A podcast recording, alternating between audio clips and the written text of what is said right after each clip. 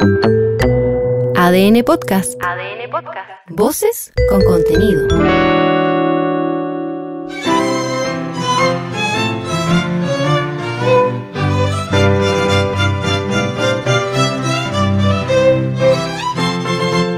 En este podcast escucharás íntegro el texto propuesto por el Consejo Constitucional y el Comité de Expertos para ser sometido a votación ciudadana en diciembre próximo. Capítulo 5. Gobierno y Administración del Estado. Presidente de la República. Artículo 90. 1.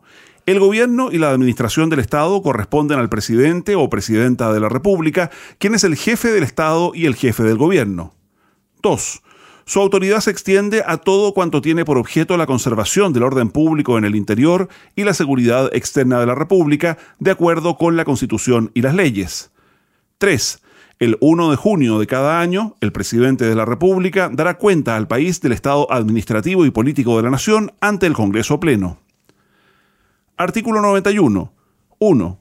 Para ser elegido presidente de la República se requiere tener la nacionalidad chilena de acuerdo con lo dispuesto en los literales A o B del inciso 1 del artículo 17, tener cumplidos 35 años de edad y poseer las demás calidades necesarias para ser ciudadano con derecho a sufragio en conformidad con esta Constitución. 2. El presidente de la República durará en el ejercicio de sus funciones por el término de cuatro años y no podrá ser reelegido para el periodo inmediatamente siguiente.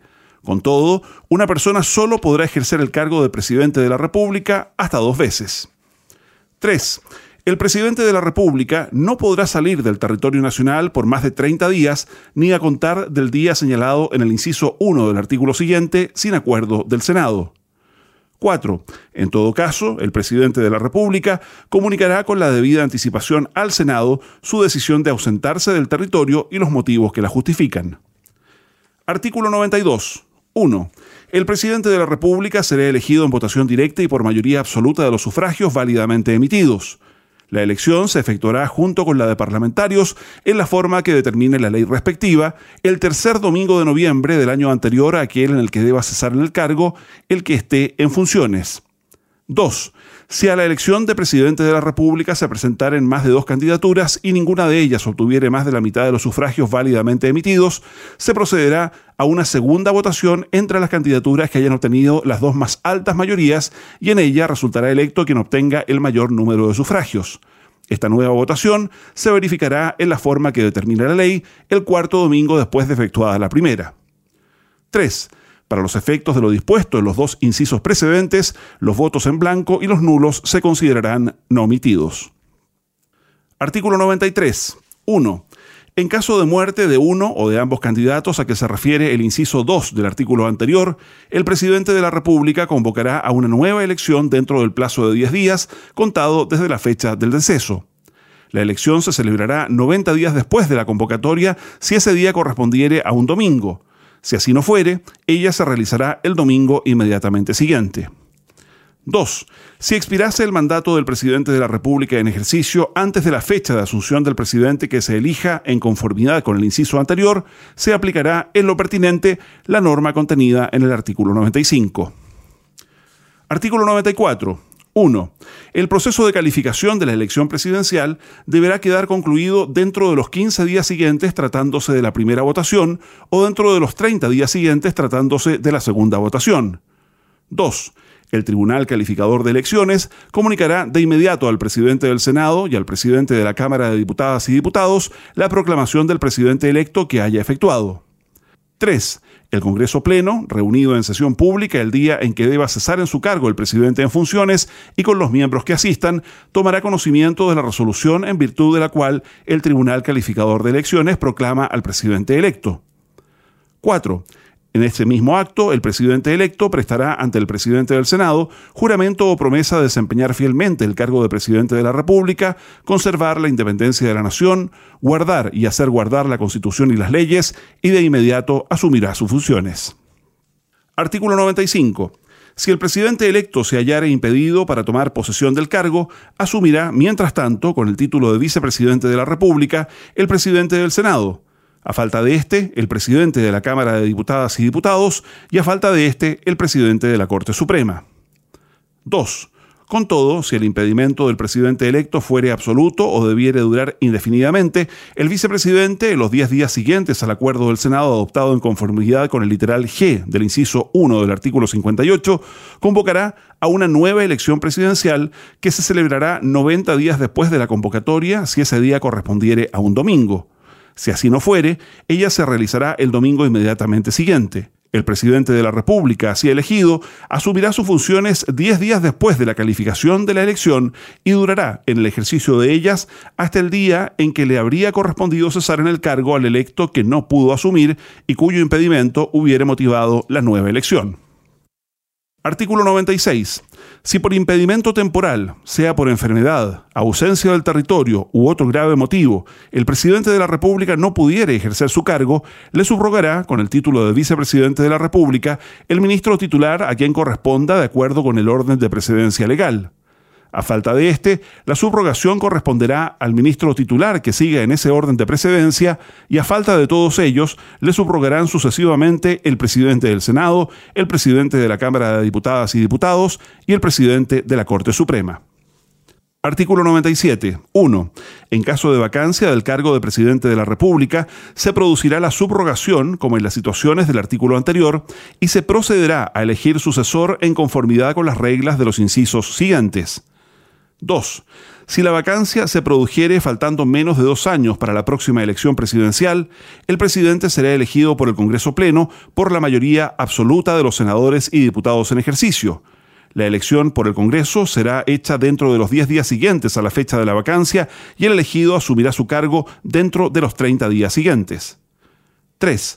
Si la vacancia se produjere faltando dos años o más para la próxima elección presidencial, el vicepresidente referido en el artículo anterior, dentro de los diez primeros días de su mandato, convocará a los ciudadanos a elección presidencial para 120 días después de la convocatoria, si ese día correspondiere a un domingo. Si así no fuere, ella se realizará el domingo inmediatamente siguiente. El presidente que resulte elegido asumirá su cargo el décimo día después de su proclamación. 4. El presidente elegido, conforme a algunos de los incisos precedentes, durará en el cargo hasta completar el periodo que restaba a quien se reemplace, no podrá postular como candidato a la elección presidencial siguiente y le será aplicable lo dispuesto en el inciso 2 del artículo 91. Artículo 98. 1. El presidente de la República cesará en su cargo el mismo día en que se complete su periodo y le sucederá el recientemente elegido. 2.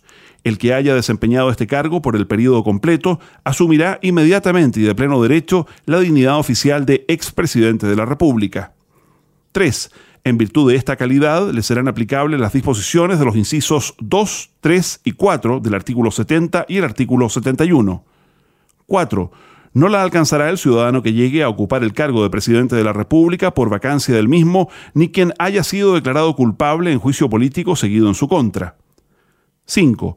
El expresidente de la República que asuma alguna función remunerada con fondos públicos dejará, en tanto la desempeñe, de percibir la dieta, manteniendo, en todo caso, el fuero. Se exceptúan los empleos docentes y las funciones o comisiones de igual carácter de la enseñanza superior, media y especial. Artículo 99.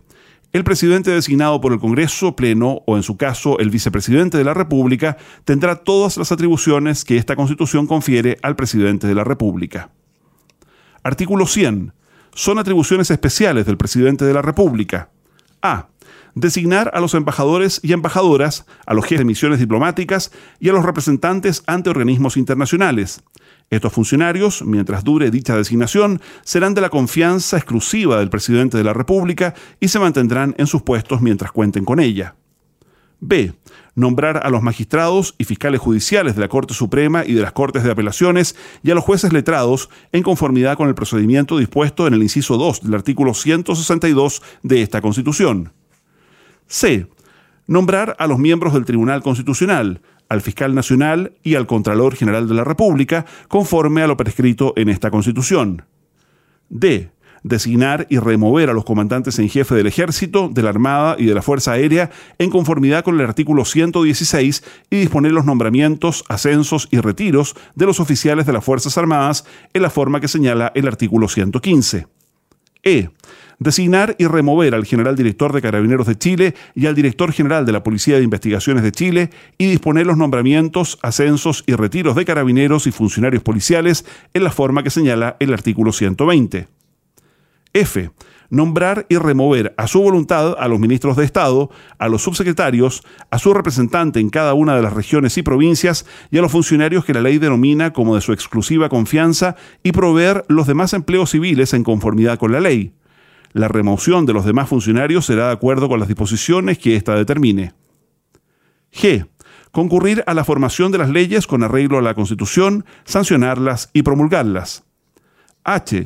Solicitar, indicando los motivos, que se cite a sesión a cualquiera de las ramas del Congreso Nacional.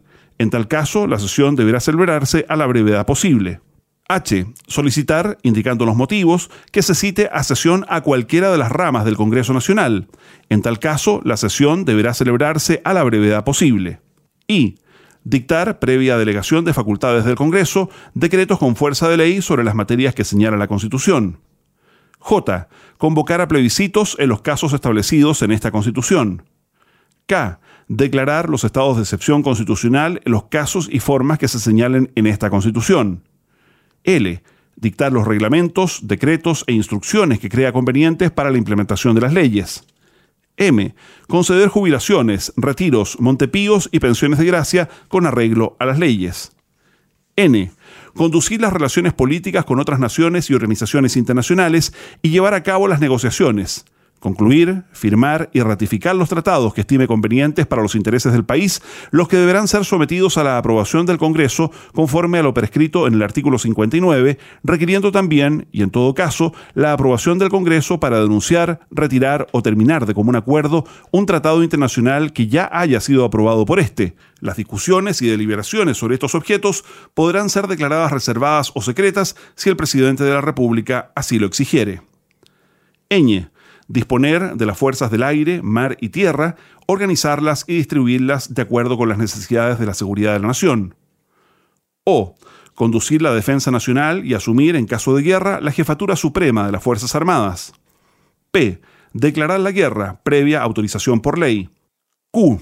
Cuidar de la recaudación de las rentas públicas y decretar su inversión con arreglo a la ley. El presidente de la República, con la firma de todos los ministros de Estado, podrá decretar pagos no autorizados por ley para atender necesidades impostergables derivadas de calamidades públicas, de agresión exterior, de conmoción interna, de grave daño o peligro para la seguridad de la nación o del agotamiento de los recursos destinados a mantener servicios que no puedan paralizarse sin serio perjuicio para el país. El total de los giros que se hagan con estos objetos no podrá exceder anualmente el 2% del monto de los gastos que autorice la ley de presupuestos. Se podrá contratar empleados con cargo a esta misma ley, pero sin que el ítem respectivo pueda ser incrementado ni disminuido mediante traspasos. Los ministros de Estado o funcionarios que autoricen o den curso a gastos que contravengan lo dispuesto en este literal serán responsables solidaria y personalmente de su reintegro y culpables del delito de malversación de caudales públicos. R. Disponer, mediante decreto supremo fundado, suscrito por los ministros a cargo de la Seguridad Pública y de la Defensa Nacional, que las Fuerzas Armadas se hagan cargo de la protección de la infraestructura crítica del país cuando exista peligro grave o inminente a su respecto, determinando aquella que debe ser protegida de conformidad con lo dispuesto en esta Constitución. La protección comenzará a regir desde la fecha de su publicación.